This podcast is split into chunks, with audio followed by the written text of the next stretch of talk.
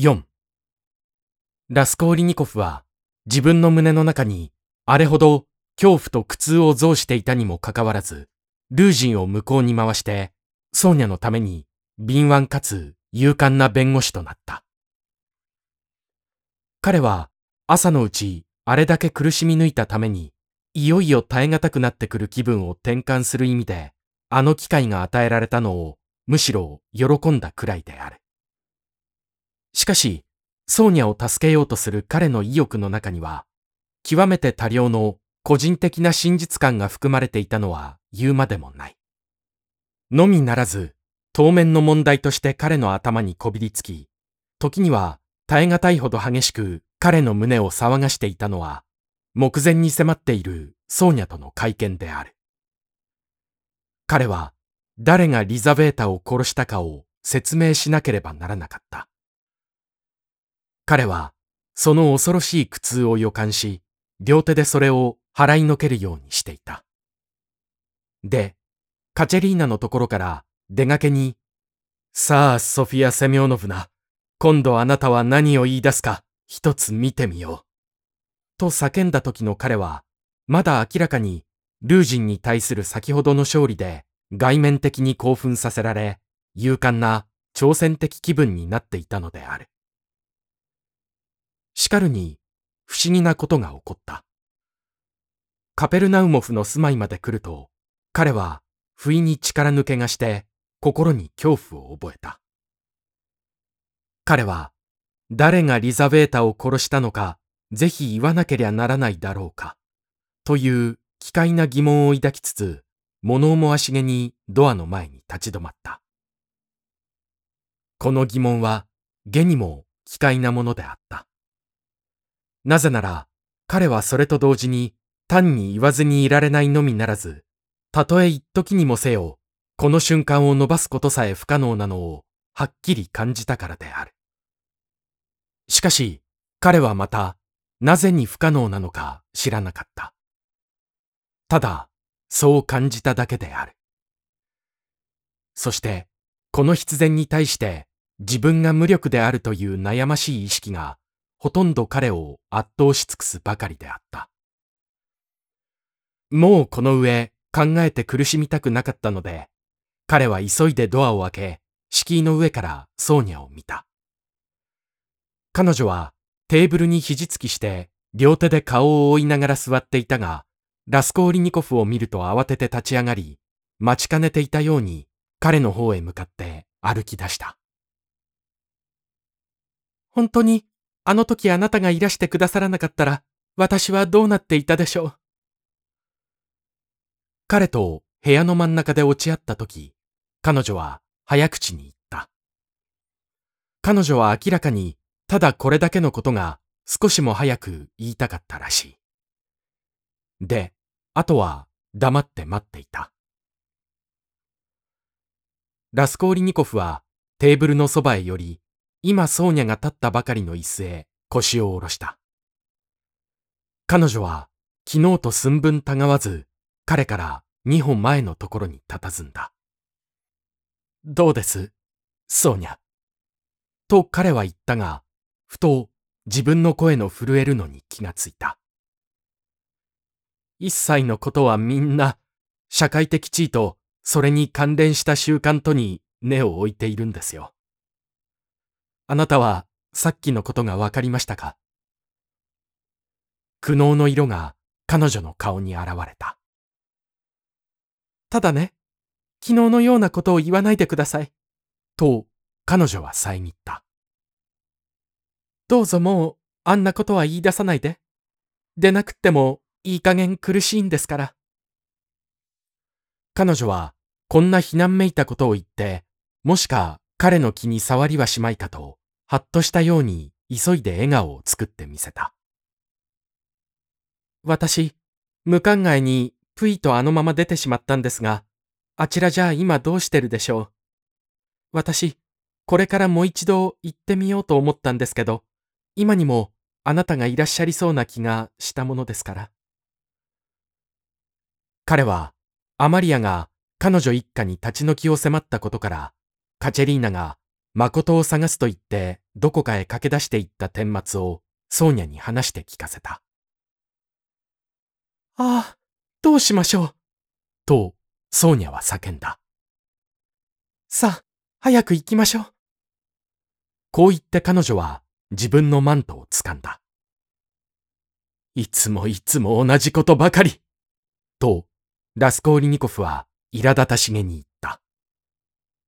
あなたの頭の中にはあの人たちのことしかないんですね。少しは僕と一緒にいてくださいよ。だって、カチェリーナ・イバーノブナは？カチェリーナ・イバーノブナなら、家を駆け出してしまった以上、決してあなたを抜きにするわけにはいきませんよ。今に自分であなたのところへ来るに決まっています。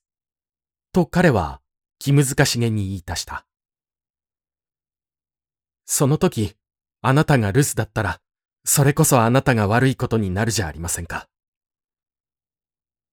ソーニャは決しかねる体で悩ましげに椅子へ腰を下ろした。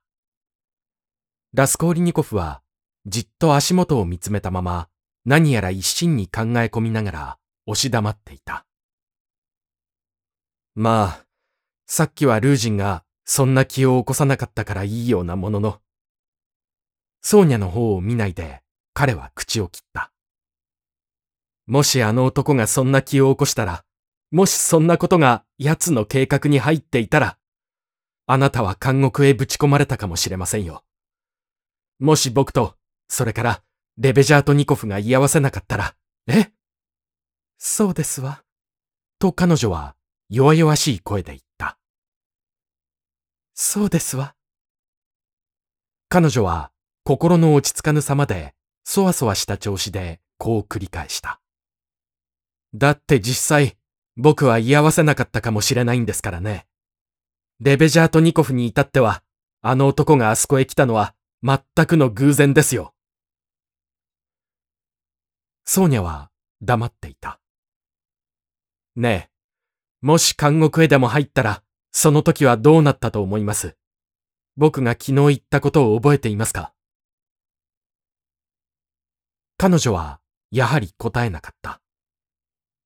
こちらはしばらく待っていた。僕はあなたが、ああ、言わないでくださいよしてくださいとわめくだろうと思いましたよ。と、ラスコーリニコフは笑い出したが、それはなんとなくわざとらしかった。どうです？また沈黙ですか？一分間ばかりして彼は尋ねた。だって、何か話をしなくちゃいけないじゃありませんか。僕はね、レベジャートニコフのいわゆる一つの問題を、あなたがどう解決するか、それを知りたいんですがね。彼は混乱してきたらしい様子だった。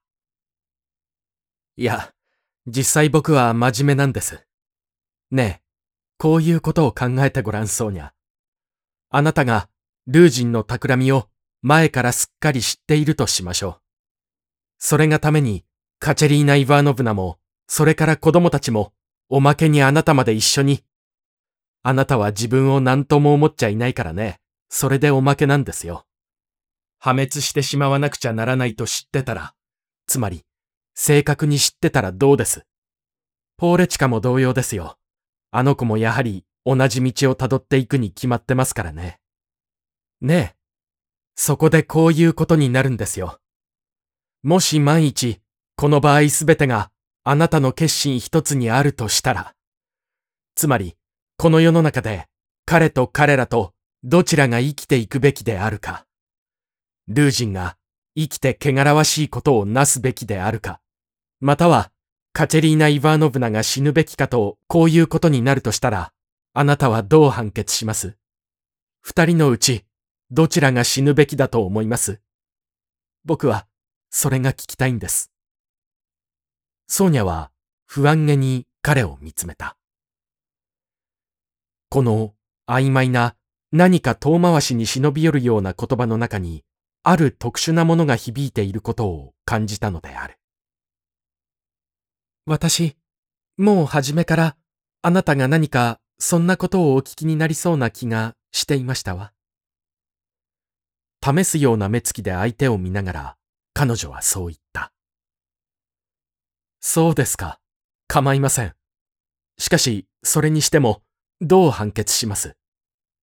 あなたは何だって、そんなできもしないことをお聞きになりますの？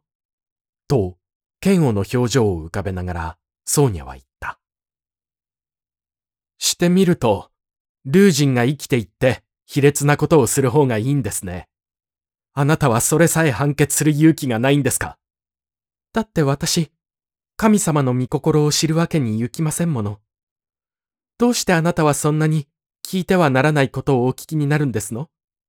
そんなつまらない質問をして一体何になさいますの？そんなことが私の決断一つでどうにでもなるなんて、それはなぜですの？誰は生きるべきで、誰は生きるべきでないなんて、一体誰が私をそんな裁き手にしたのでしょう。神の意志なんてものが入ってきたんじゃ、もうどうすることもできやしないさ。とラスコーリニコフは気難しげに言った。それよか、いっそまっすぐに言ってください。あなたどうして欲しいんですの？とソーニャは苦痛の表情で叫んだ。あなたはまた何かへ話を持って行こうとなさるんですわ。一体あなたは私を苦しめるために、ただそれだけのためにいらしったんですの？彼女はこらえかねて、不意にさめざめと泣き出した。彼は暗い優秀を抱きながら、じっと彼女を見つめていた。五分ばかり過ぎた。いや、お前の言う通りだよ、ソーニャ。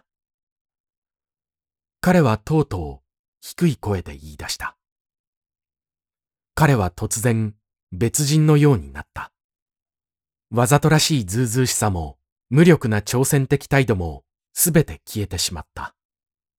声まで、急に弱々しくなった。昨日僕は、自分で、許しを恋に来るんじゃないと言ったね。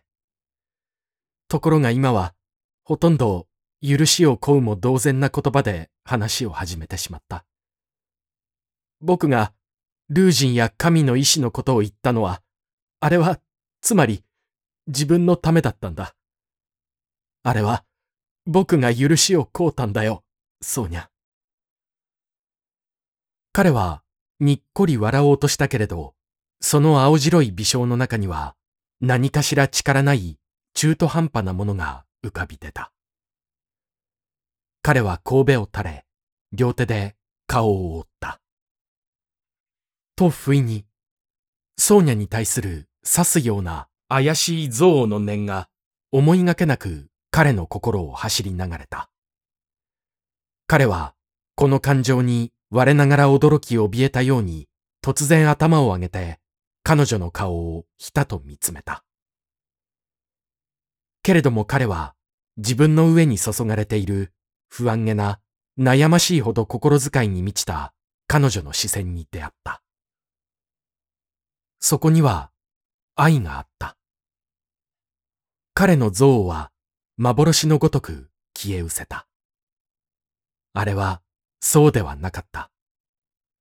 ある一つの感情を他のものと取り違えたのだ。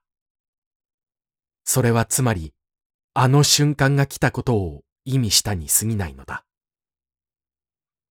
彼は再び両手で顔を覆い、神戸を低く垂れた。と、不意にさっと青くなって椅子から立ち上がり、ソーニャをちらと見合ったが、何にも言わず、機械的に彼女の寝台に座り直した。